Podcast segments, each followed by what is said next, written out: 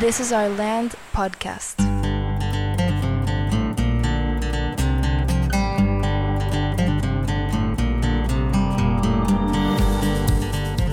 Esto es This is Our Land podcast y en preparación para esta nueva temporada nos juntamos con estudiantes y padres de familia para conocer más sobre sus dudas sobre la educación.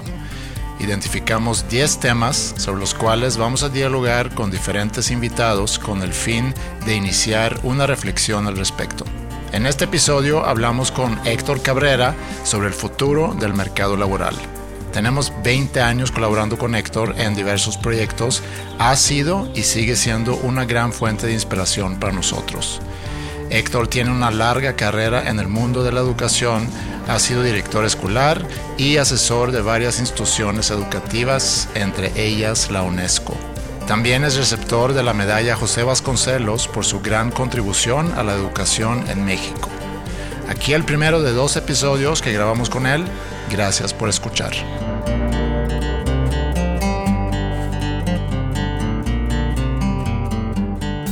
Muy bienvenido, Héctor.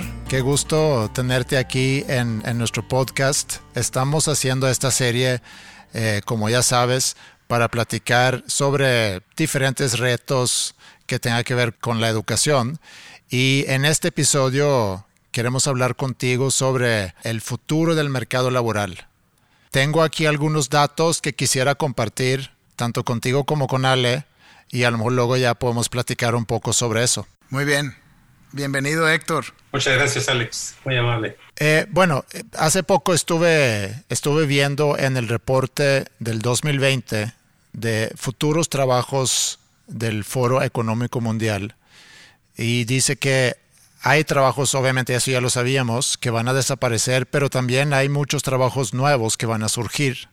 Y algunas cosas que me llamaron la atención, por ejemplo, dicen que para el 2025 los trabajos redundantes se van a disminuir en un 6.4% y que unos 85 millones de trabajos eh, van a ser reemplazados por máquinas, pero que casi 100 millones de nuevos trabajos van a surgir.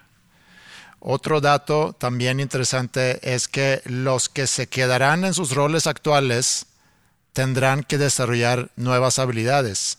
El 85% de empleados verán una digitalización de sus procesos de trabajo y es probable que el 44% se mudarán a operar de manera remota.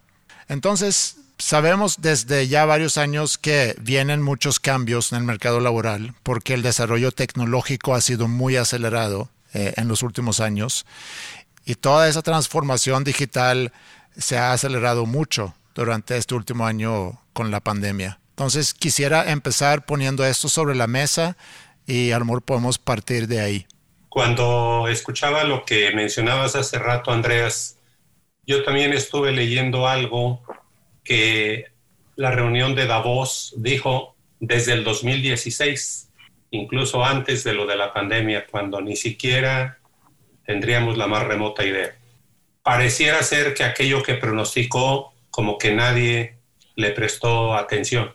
Así que el hecho de que estemos viviendo esta experiencia, ahora sí que no nos quedó, como dicen vulgarmente en México, no nos quedó de otra. Pero es muy triste mencionar siempre esta frase, no nos quedó de otra. Sí. Esto significa que nos agarraron desprevenidos. Y la cuestión del mercado laboral tiene muchísimo que ver con educación. Hay una frase que repiten no solamente varios autores, sino también autoridades y expertos en distintos campos o especialidades. Cuando a alguien le preguntan que cuál es la solución a los problemas actuales, varios han mencionado y repiten tres veces la misma palabra, educación, educación, educación. Bien, entonces hablar del mercado laboral es reconocer que seguramente el paradigma que siempre habíamos manejado ni siquiera llegó a ser el correcto, aún en las circunstancias donde pareciera ser que las cosas iban bien. ¿Por qué? Porque muchos de estos puestos van a desaparecer porque en realidad nosotros no fuimos educados, sino solamente entrenados. Pareciera ser que todo el sistema está hecho para que todas las personas que pasamos por un proceso supuestamente educativo, en realidad nomás era un training. Estábamos siendo entrenados para conseguir un empleo. Ni siquiera era para solucionar un problema.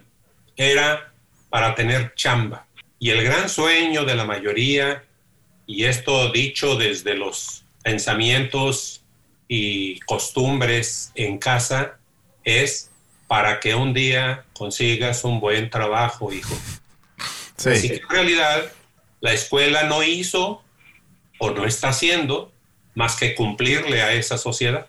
Te voy a entrenar para que consigas un empleo. Y luego después viene altamente redituado.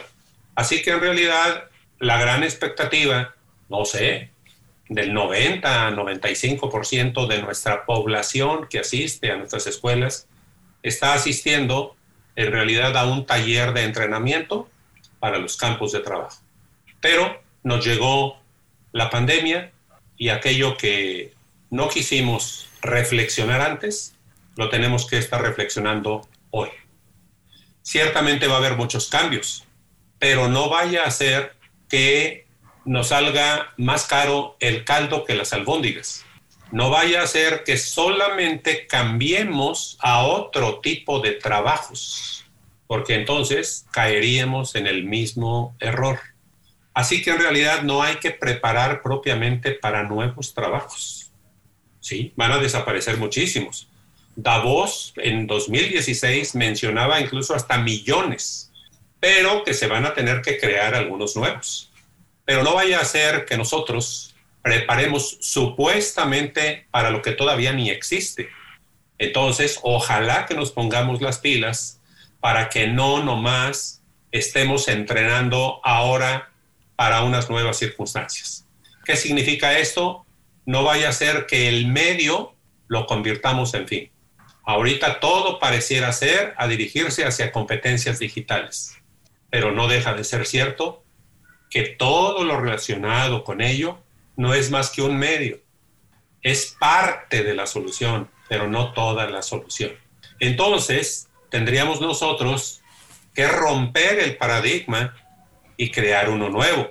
Claro que no vale la pena primero romperlo, primero hay que cuestionarlo. ¿Por qué los trabajos que existen hoy van a desaparecer tan fácilmente? ¿Qué había? ¿Qué hicimos bien? ¿Qué hicimos mal? ¿Qué no hicimos? Así que la primera parte ante estos antecedentes que ahorita tú empezaste a mencionar, pareciera ser que se dio como la tormenta perfecta ni estábamos preparados, estábamos creyendo en un paradigma que ya muchos habían adelantado no era el correcto.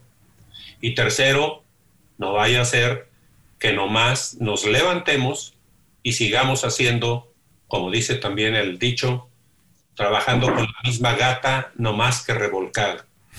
Así que en realidad yo encuentro ahorita el problema mayor es no tanto qué trabajos van a surgir, sino qué personas van a afrontar, confrontar cualquier cosa que venga. Así que en realidad la preparación más rica va a ser de la persona, más que de sus capacidades. Y para ello, creo yo que es muy importante agregar cosas que ya nos han dicho, pero que no hemos querido aceptar nos han imbuido solamente los conocimientos. Mencionas la educación como una posible solución a esto, o más bien, como la solución a esto. Mencionas educación, educación, educación. Y también mencionaste a, Davos. Yo me acuerdo hace unos años que Jack Ma, el fundador de Alibaba Group, eh, mencionó en su plática en Davos que es imposible que nuestros hijos en un futuro puedan llegar a competir contra máquinas. Y, también sabemos que el desarrollo tecnológico ahorita permite pues muchos de los trabajos, procesos automatizados y demás, pero cada vez con más avance y con más eh, eficacia. Y dice, los niños tienen que aprender pensamiento independiente, tienen que enfocarse a valores y tienen que aprender a colaborar. También vienen ahí, para mi gusto, muchos temas de ética y de compasión, que creo que es muy difícil que una máquina pueda sustituir. En cuanto a la ética, nada más como paréntesis, es muy, muy difícil pedirle a una máquina que pueda tener un juicio ético, porque alguien a final de cuentas tiene que estar programando esa máquina ante ciertas decisiones, entonces recae otra vez en el humano. Pero si nos regresamos un poco a la educación y lo que dice Sector, no sabemos exactamente qué es lo que va a pasar en un futuro, pero podemos empezar a hacer cosas ahora en la educación para que estemos, y yo no sé si, se puede decir esto, pero para que estemos preparados ante lo incierto que viene ahorita en el futuro. De acuerdo con esto que dices, yo también quiero agregar que desde luego que habrá que educar en competencias digitales, por mencionarlo, pero que no nos falten las competencias humanas, porque al fin y al cabo la máquina seguirá siendo máquina. Tendrá alguien que programarlas, desde luego, pero no basta con ello. Entonces vienen las competencias humanas.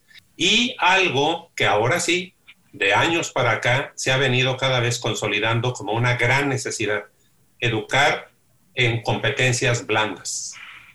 Varios organismos internacionales han llegado a mencionar, voy a decir una media como de 20 competencias blandas, sin las cuales no podremos seguir viviendo plenamente, tanto a nivel social como a nivel profesional.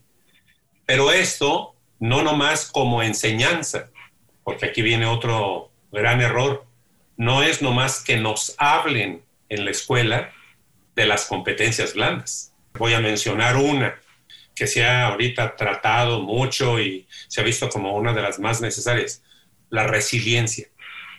Pero no se trata de poner una materia que se llame resiliencia, ¿no? Entonces yo voy a acuñar una palabra que es muy conocida, que significa mucho para algunos y que significa nada para otros, como para sintetizar.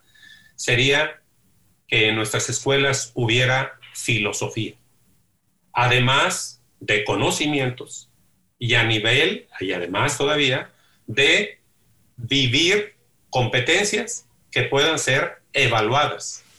No nomás decir, tú debes ser una persona resiliente y no nomás que me diga la definición de resiliencia, sino que en cualquier materia, no en una materia, tengamos espacios de reflexión, porque pareciera ser que casi todo lo queremos solucionar con más acción. Y hay otro problema, más acción, sin saber ni por qué se originó el problema. Dicho en otras palabras, enseñar a pensar crear, entrenar, fortalecer habilidades del pensamiento, pero diario, en todas las materias. Hay una técnica que le llaman 2080, por mencionar un ejemplo, donde cualquier clase que sea deberá tener mínimo un 20% de su tiempo dedicado a la reflexión. Después, que se haga lo que se quiera pero lo que no se puede brincar, lo que no puede faltar, es la filosofía. ¿Qué vendría siendo la filosofía? Porque mucha gente, ah, vamos a ver clase de filosofía, historia de la filosofía, ¿quiénes fueron los grandes filósofos? No, no, no. Si eso se puede ver, qué bueno. No, no, no. En España decía una persona que iban a sugerir que pusieran filosofía desde el kinder. Y la entrevistadora le decía, pero ¿cómo? Si los niños son muy pequeños, ¿usted cree que van a entender eso? No, si no es una materia. ¿No ha visto usted que los auténticos filósofos son los niños? Dice, filosofía significa amigo de la sabiduría. Muy bien. ¿Y qué es lo que más hacen los niños? Preguntar. Eso es filosofía. Pero si el niño no pregunta, habrá que crear las condiciones para que pregunte. Porque si no, entonces nunca va a aprender a pensar. Así que vendría siendo toda una combinación. Filosofía, desde luego enseñar conocimientos, pero que no nomás nos quedemos en los conocimientos. Son el escalón más bajo del saber, el más bajo. En la taxonomía de Bloom, donde son seis pasos, el primero, el de más abajo, es conocer, saber. Y curiosamente nuestros programas de estudio casi nomás a eso se han reducido. Sí, inclusive este tipo de herramientas o de materias, disciplinas, como dices, como bien dices, la filosofía, eh, las vamos eliminando del programa.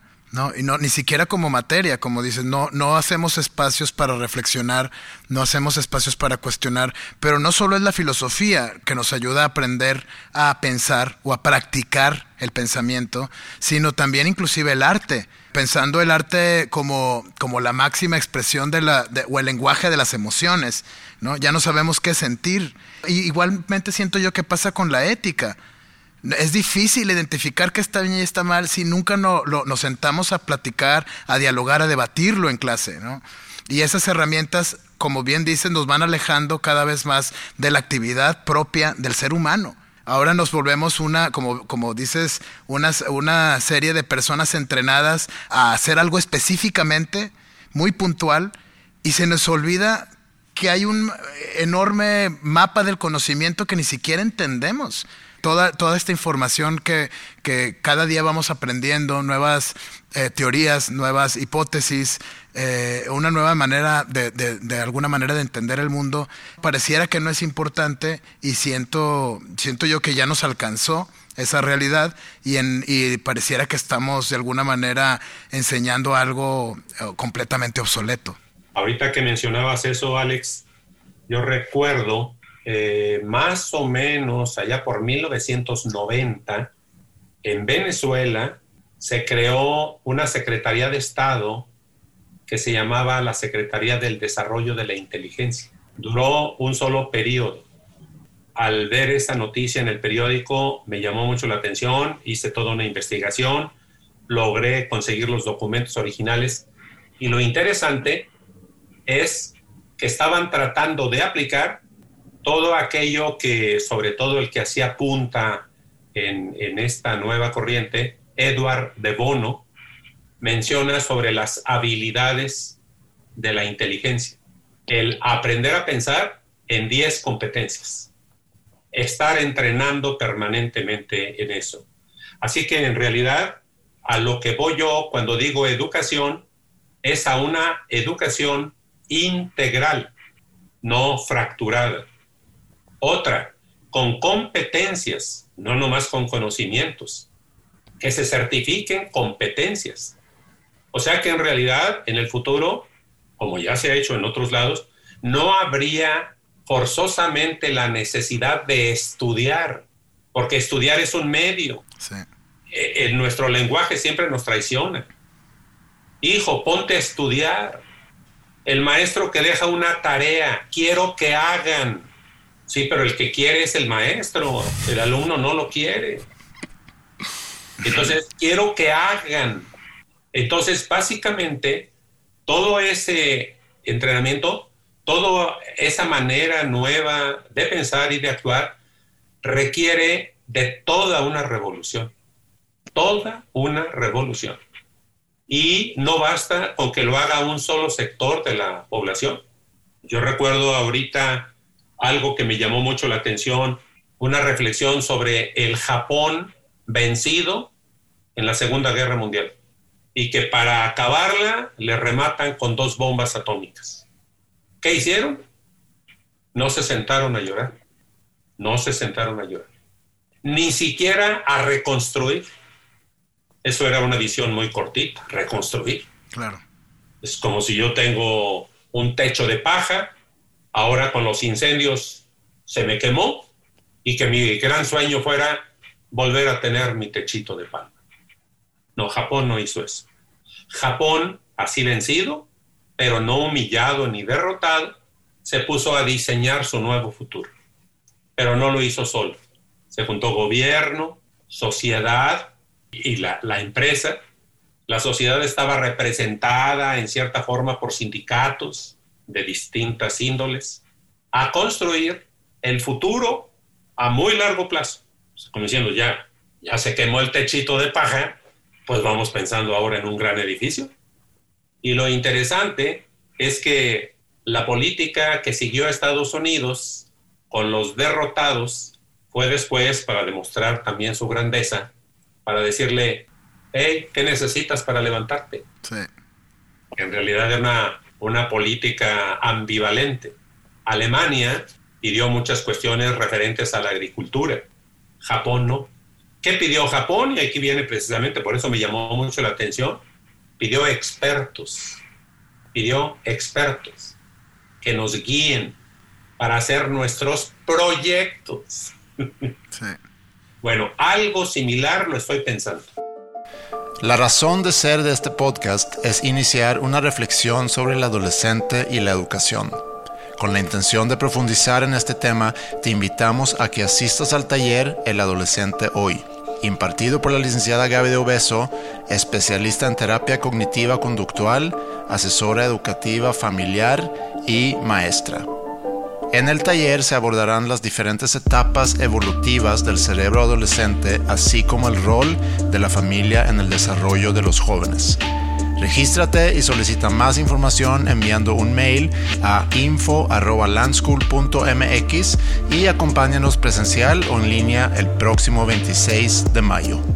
Una reflexión que me surge ahorita que estamos hablando, el, el tema es el futuro del mercado laboral concluimos, no sé si concluimos, pero, pero hablamos sobre esa incertidumbre. Sabemos que hay trabajos que van a desaparecer, sabemos que hay nuevos trabajos que se van a crear. Como bien dice Sector, sabemos que va a haber, una digitalización muy fuerte, que durante este último año hemos visto ese proceso muy acelerado, que estamos todos digitales y hemos tenido que desarrollar esas competencias digitales forzosamente durante el último año. Entonces, hay muchas cosas que, podemos saber sobre el futuro, pero también muchas cosas que obviamente aún no conocemos. Pero aquí viene la reflexión.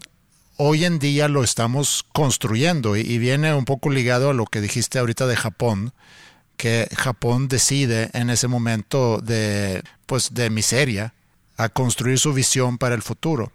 Y si nosotros tenemos ahorita la oportunidad de construir nuestra visión para el futuro y si partimos de la educación y todo lo que ahorita comentaste que se requiere cambiar en la educación para que en conjunto podamos construir ese futuro, que requiere obviamente habilidades nuevas, requiere competencias que antes no hemos tomado en cuenta y requiere aprender a pensar que también va ligado al, tema del próximo capítulo que, es sobre aprender a aprender, que también creo que va a ser algo muy, muy importante para poder estarnos adaptando, acoplando, ajustando eh, a las nuevas realidades que vamos a vivir en el futuro. Entonces, a lo mejor no es tanto, y aquí concluyo mi reflexión, a lo mejor no es tanto tratar de adivinar lo que va a pasar en el futuro, sino empezar desde ahorita a construir esa visión que queremos que nuestro futuro sea. Esto último que dices es muy importante. Las personas cuando hablamos sobre el futuro tenemos diferentes posturas ante el futuro. Alguien dice, como no tenemos bola de cristal, entonces no sabemos qué tenemos que hacer. Y hay una palabra de origen francés y además que es todo un método de planeación que se llama prospectiva. Y curiosamente, lo que significa prospectiva, que sería lo que yo estaría imaginando para hacer, es proyectos prospectivos, en este caso de educación, que todo el país tuviera un hacia dónde vamos, pero si no lo tiene el país, no porque no lo tenga, no lo deberíamos tener nosotros. Entonces, ¿hacia dónde queremos llegar? Tener muy claro ese futuro. Dos, para llegar allá, ¿qué necesitamos? De acuerdo. Y para que eso que necesitamos se haga realidad, ¿qué tipo de persona necesitamos? Claro, no, no vamos a tener todo claro, pero ya por lo menos tenemos que se necesita una persona, que se necesita todo un bagaje cultural, intelectual, social, económico, etcétera, sí, pero que hay un futuro definido. Y entonces prospectiva viene siendo la actitud de crear el futuro, no esperar a ver qué llega. Entonces dicen que el futuro no existe, que el futuro hay que crearlo. Entonces, esta sería más o menos la visión que deberíamos ir creando en las personas, porque en realidad una de las definiciones de educación es educar es llegar a ser yo mismo. Si yo no he definido qué es, qué es ese yo mismo y no tanto qué quiero, y sino también qué debo. Sí, y yo, de hecho, por ahí iba también mi, mi reflexión, partiendo de estas ideas y de, y de cuál es el, realmente el verdadero fin de la educación. Creo que que a pesar de, que ahorita nos hemos enfocado mucho a tratar de entender cómo hacer esas cosas, cómo dar la clase mejor, cómo integrar tecnología, estrategias, etcétera, yo me quedo con algo que, hace unos años nos, platicaste y, fue una reflexión que, que, la trato de mantener muy presente con los estudiantes jóvenes. Es este, ¿quién soy? Partir de, de lo que somos, para entonces entender dónde podemos desarrollarnos y así lograr ese éxito que, platicábamos, ¿no? que ese éxito personal, ese éxito que, está trazado en ese futuro que buscamos de alguna manera presentizar. ¿no? Entonces, es un proceso individual eh, y también es un proceso colectivo. Hay un tipo de dinámica que se sugiere, siempre se ha mencionado la nueva educación, que en realidad pues, desde los griegos y todo siempre ha sido una nueva educación, en la Edad Media una nueva educación, etcétera, ¿no? Bueno, la educación requiere siempre de estarse renovando en sus conceptos y uno de los ejercicios que nos recomiendan es, coincidiendo con lo que dices, que debe ser personal y social, dar espacios para que yo ante los demás les mencione quién creo que soy, qué tengo, qué sueño. Pero después viene el otro ejercicio. ¿Y ustedes cómo me ven? ¿Para qué creen que soy bueno? Yo creo que soy bueno para esto. Y habrá gente que me diga, yo te veo de cantante. ¿Serio? ¿Sí? Yo te veo de esto. ¿Pero cómo? ¿Sí? Acuérdate en la fiesta y acuérdate la otra vez que fuimos a tal lado y eso oye, de veras, sí. Y entonces me están ayudando a caer en la cuenta, ¿sí? A tomar conciencia. Es todo un ejercicio, pero repitiendo, concluyendo como estamos desde hace un momentito, es no nos quedemos solo en los conocimientos, dediquemos espacio a la reflexión. La tecnología es un medio, es un medio por muy sofisticada que sea, y, mientras más sofisticada se vaya haciendo, no importa. Pero más que conocimiento es crear competencias, educar al ser humano, yo soy yo y mi circunstancia. Hace muchos años me encontré con un amigo que fue mi jefe, y en ese momento acababa de salir de su oficina una persona que le fue a ofrecer algún producto seguramente. Yo hace años que no lo veía. ¿eh? Me dijo, oye, qué bueno que te veo ni siquiera es que hace hecho ni nada en los años. No, no, no. Era sobre lo que le acababa de pasar. Fíjate que este señor que salió ahorita vino a ofrecerme un software de X cosa que ni te imaginas. La octava maravilla del mundo. ¿Qué opinas? Y entonces yo dije, ay, caray, mira, a lo mejor voy a defraudar tus expectativas. ¿Por qué?